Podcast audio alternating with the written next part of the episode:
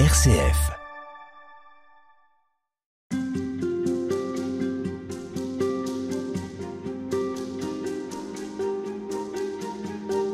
Bernard Hugeux, cette maîtrise de soi, cette force intérieure et en même temps cette capacité à se laisser toucher, euh, est-ce que ça n'est pas quelque chose quand même d'assez rare? C'est pas donné à tout le monde d'être euh, en mesure, comme vous le faites, d'accompagner, de recevoir des récits, de regarder avec euh, compassion et en même temps force la personne qui vient se livrer après avoir été abusée, comme c'est le cas des femmes que vous accompagnez en RDC. Non, je crois que ce n'est pas donné à tout le monde. Et il y a, il y a deux excès. D'un côté, c'est la sensiblerie où, dans le fond, à la limite, on, on ne supporte plus, ou bien alors un tel endurcissement qu'on est prêt à entendre n'importe quoi sans plus exprimer la moindre émotion. Ça demande euh, une bonne connaissance de soi, de ses propres émotions et de ses propres blessures. Je fais de la formation pour des consacrés à l'accueil des victimes et euh, je dis toujours, euh, il est important que vous soyez au clair par rapport à vos propres blessures. Quand on a soi-même encore des cicatrices qui sont euh, brûlantes, quand on a vécu des choses qui nous ont détruites, si on ne s'est pas reconstruit suffisamment, parce qu'on bon, on revient jamais à la case départ, il y a peut-être un travail à ne pas faire, déjà à ne pas recevoir, et avoir la simplicité de pouvoir dire, dans ce cas-là, moi je l'envoie vers une professionnelle, vers une autre personne que je connais. Savoir reconnaître ses limites, c'est important. Connaître aussi son corps son émotivité. Personnellement, je donne beaucoup de formations actuellement et j'incite beaucoup sur ce qu'on appelle l'intelligence émotionnelle qui est une intelligence qui va bien au-delà pour moi du QI, du quotient intellectuel, mais qui est cette intelligence et cette connaissance de ma vie émotionnelle, de mes sentiments, être capable de ressentir que j'ai un sentiment, de l'identifier, de le gérer, de le communiquer de façon juste. Et cela, euh, c'est quelque chose qui s'apprend plutôt par l'expérience, en fait, par la vie.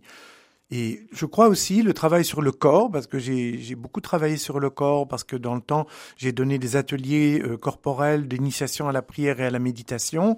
Par exemple, le souffle, le contrôle du souffle, la capacité de pouvoir sentir aussi mes réactions physiques lorsque j'écoute quelque chose, rentrer dans le souffle, qui pour moi est aussi un moment de rentrer dans l'Esprit Saint et dans la prière, parce qu'il y a des moments où il faut que j'appelle le Seigneur, quoi. Hein.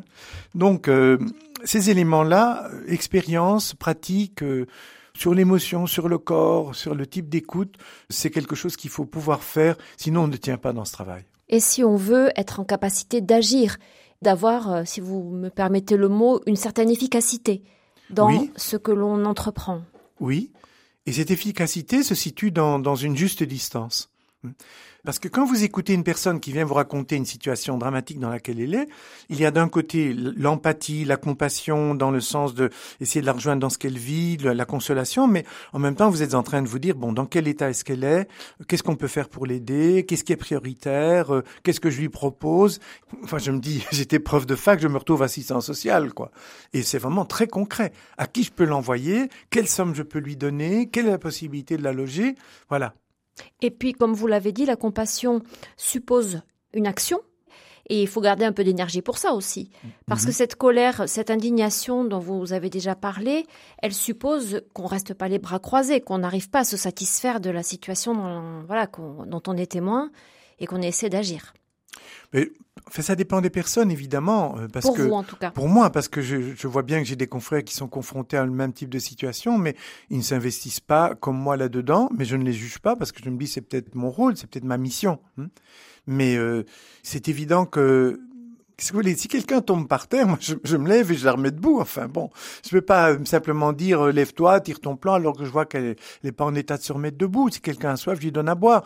C'est ce que faisait Jésus, c'est ce que fait, je crois, toute personne qui a du cœur. Et on n'a pas besoin d'être chrétien pour faire ça.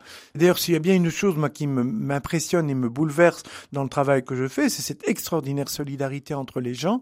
Parce que dans les médias, très souvent, on nous montre les catastrophes et les gens qui détruisent. Mais moi, je suis au quotidien confronté à des personnes qui sont solidaires, qui construisent, qui accompagnent, qui consolent. Et je vois que beaucoup de personnes ont cette réaction spontanée quand il se passe quelque chose de grave, d'aller au secours. Ça fait partie de notre humanité. Ça demande d'avoir cette indignation dont vous avez parlé? Alors l'indignation, pour moi, c'est justement, puisqu'il y a le mot digne là-dedans, c'est quand je vois que la, la dignité de quelqu'un est menacée et que je ne veux pas accepter la situation sans faire quelque chose, faire faire ce qui dépend de moi. C'est cette idée, euh, je n'accepte pas cette situation et il faut que je fasse quelque chose. En tout cas, pour moi, c'est ça. Quand on est dans une situation d'indignation, c'est je ne suis pas indifférent et j'agis dans ma mesure. J'agis, mais pas forcément seul. Je mobilise d'autres personnes, j'appelle au secours, je fais quelque chose. Et donc, dans l'indignation, c'est je ne supporte pas cette injustice et il faut que ça cesse et je vais faire ce qui dépend de moi. Vous avez des, des points d'ancrage dans les évangiles, dans les Écritures, par rapport à l'indignation? Jésus s'est mis en colère, remarquez. Est-ce que Jésus a exprimé une indignation, en, tout cas par rapport à son Père, lorsque dans le temple, il a eu l'impression que le temple était devenu une maison de commerce plutôt qu'une maison de prière est-ce que dans d'autres moments, quand il parle par exemple de la façon dont on traite les, plus fragiles, l'exemple qu'on a cité déjà précédemment, de mettre une meule au cou et de mettre la personne dans, l'eau, quoi. Bon, ça c'est une parole d'indignation. Ça c'est de dire si vous traitiez un enfant comme ça, moi je regrette, mais c'est à peine si vous avez le droit de vivre. Bon, bien sûr, on sait bien que Jésus ne ferait jamais une chose pareille, mais il y a tout aussi le langage de l'Orient à ce moment-là. Mais il nous dit quand même un message très fort, où là il dit euh, euh, on ne peut pas ne pas s'indigner quand on scandalise un petit. Indignez-vous. Comme disait, oui, euh, alors il y a la fameuse phrase indignez-vous, mais vous voyez, pour moi aussi, euh, l'indignation, c'est euh, ne pas se contenter alors de la compassion justement, parce qu'il faut aller à la racine des causes de ce qui arrive. Et là, personnellement, je me sens vraiment mobilisé à combattre les causes.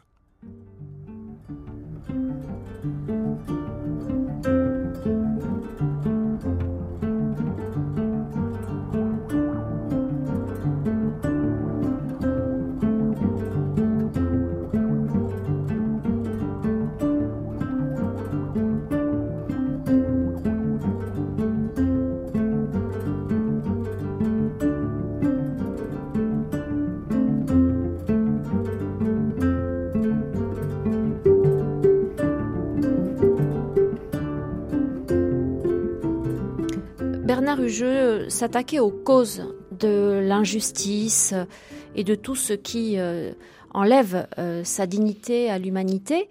Est-ce que c'est la vocation d'un religieux, par exemple, ou euh, la vocation de chacun? Est-ce qu'on n'est pas dans la politique, encore une fois, là? De toute façon, tout est politique pour moi. Donc, quand euh, des, des, des, femmes sont, sont, sont, violées par des milices ou que des personnes sont humiliées euh, dans une société qui ne leur donne pas la place, pour moi, il y a un problème politique. Euh, la politique vient du mot police qui veut dire ville en grec, c'est-à-dire euh, ça concerne tous les citoyens, les gens de la cité. Euh, je dirais par rapport à l'indignation, bon, il y a, si vous voulez, l'indignation du moment, et là, ça va au-delà d'une émotion. Nous vivons beaucoup dans, dans l'émotion. Les gens voient une, émission à la télévision, euh, on entend tout d'un coup, je, je, pense par exemple à une nouvelle que je, je viens de voir récemment, euh, c'est que les Israéliens ont détruit euh, des réserves d'eau et des cultures qui ont été lancées dans une, chez, pour les Palestiniens par la société Oxfam. Bon, qui est donc, c'est de l'humanitaire. Bon. Vous êtes indigné, vous dites, mais c'est pas possible de faire une chose pareille. Bon, très bien. Vous faites quoi? Vous allez faire une pétition, vous allez aller sur Avast, vous allez faire quoi? Bon. Donc, on est là, indigné. Il y a aussi, et c'est souvent une question qui est posée, c'est quelle prévention peut-on faire pour éviter justement que ces choses-là se répètent? Et c'est là alors qu'il y a vraiment tout le travail euh, de, des outils que nous donnent les sciences sociales, euh, euh, les sciences humaines. par, exemple, pardon? Par exemple eh Bien, par exemple étudier pour dans les sociétés traditionnelles, nous allons constater, ou les sociétés, on dit maintenant société première, nous constatons par rapport au statut de la femme, on pense par exemple au, au à tout ce qui était euh, manipulation, euh, domination par l'homme, euh, aussi sur le plan génital, etc. Là, on se dit il y a quand même des choses qui, sur le plan culturel, doivent être étudiées, doivent être regardées, et comment est-ce qu'on peut permettre aux femmes de, d'acquérir une certaine autonomie, une certaine responsabilité dans la société? Lorsqu'on est en situation de guerre, là, ce sera peut-être plutôt une approche juridique à propos des droits de l'enfant, des droits de la victime. Quand je vois les raisons pour lesquelles il y a tant de groupes armés dans la région où je suis, euh, je sais que la, solution du problème, nous ne l'avons pas sur place, parce que ces groupes armés, d'une certaine façon, directe ou indirecte, sont en relation avec des réseaux plus ou moins mafieux qui travaillent avec des multinationales qui ont besoin de minerais et de terres rares qui se trouvent dans notre région. Si bien que là, si on veut travailler, on doit faire du lobbying jusque... Euh, j'ai des confrères qui font du lobbying à Washington dans les, dans les réseaux justice et paix de l'Église pour justement essayer de faire comprendre euh, à, des autorités américaines ou européennes, etc., que euh, si des multinationales qui cherchent ces métaux que l'on utilise pour faire les batteries pour nos voitures soi-disant propres, etc., euh, sont, sont ramassés par des gamins qui sont exploités et, et qui sont à peine nourris, vous vous rendez compte que le, ressort du problème, c'est euh, est-ce qu'on fait une traçabilité quand on se pose la question où est-ce qu'on a acheté les minerais, comment ils ont été ramassés par des enfants, combien ils ont été payés, quelles ont été les conditions de production, parce que si on ne fait pas cela, on a alors ce qu'une émission appelait du sang dans nos portables. Voyez. Et ça, il faut en être conscient. Et donc alerter, sans cesse. Alerter. Ne jamais laisser les situations s'installer. Voilà. Faire pression, dire aux multinationales, parce que euh, il y a des multinationales qui vont dire oui, mais enfin c'est une filiale et vous voyez, c'est vous êtes responsable de l'éthique de vos filiales. Déranger ce système. Ah, totalement. Et continuellement le mettre face à ses responsabilités d'un point de vue éthique. Et là, euh, là, nous pouvons agir. Là, c'est un travail de prévention. C'est un travail énorme parce que ces sociétés ont des moyens énormes pour se défendre, mais ça n'empêche que nous ne pouvons pas éradiquer de telles souffrances là où nous sommes si, en amont, ou si vous voulez en aval, selon le point de vue que l'on prend, euh, on ne va pas agir sur ceux qui sont à la source de tout cela. À demain pour conclure. Merci beaucoup Bernard Hugeux.